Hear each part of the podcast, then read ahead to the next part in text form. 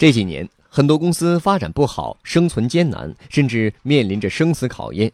原因是以前的功能商业时代存在的利弊，未来必将进入精神商业时代，问题才能得到缓解。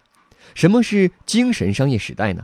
首先得说说什么是功能商业。功能商业时代，企业把产品和服务的功能层面放在首位，不断改善。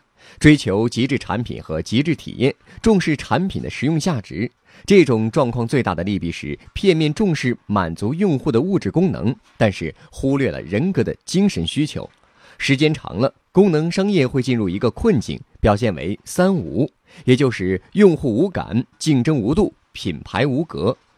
面对功能商业的这些弊端，精神商业该如何解决呢？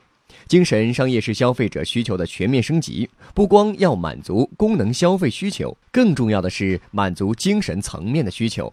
在精神商业时代，消费者有这样的需求，他们会说：“某品牌、某公司，你们不要说你的产品有多好，你知不知道我在想什么？我的焦虑是什么？除了产品好、体验好，你还能给我什么？如果你不能告诉我。”那我告诉你，我有很多种办法找到比你更好的产品和服务，以及比你更低的价格，就是这么简单。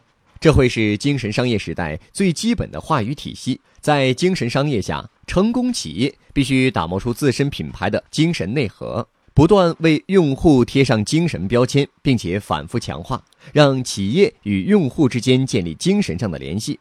那么，如何满足用户的精神需求呢？其实，用户的精神需求来自于人性的需求。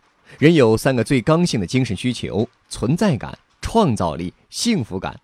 简单介绍一下：存在感就是人们能够感觉自己受到了重视；创造力让人不断去探知未知，适应不断变化的外部环境，创造出成果，从而获得成就感；幸福感则是一种生命的终极体验，人们在追求爱与被爱的过程中获得幸福感。现在很多企业在满足用户的功能需求方面做到了极致，但是精神需求做得不够到位，最多只是满足了用户基础的存在需求。这些精神需求是同时存在的，需要同步去满足。用户被满足的程度越高，就越容易被企业的核心价值所感染，越有可能形成一个精神联合体，你的品牌也就获得了忠诚用户。获取更多创业干货，请关注微信公众号“野马创社”。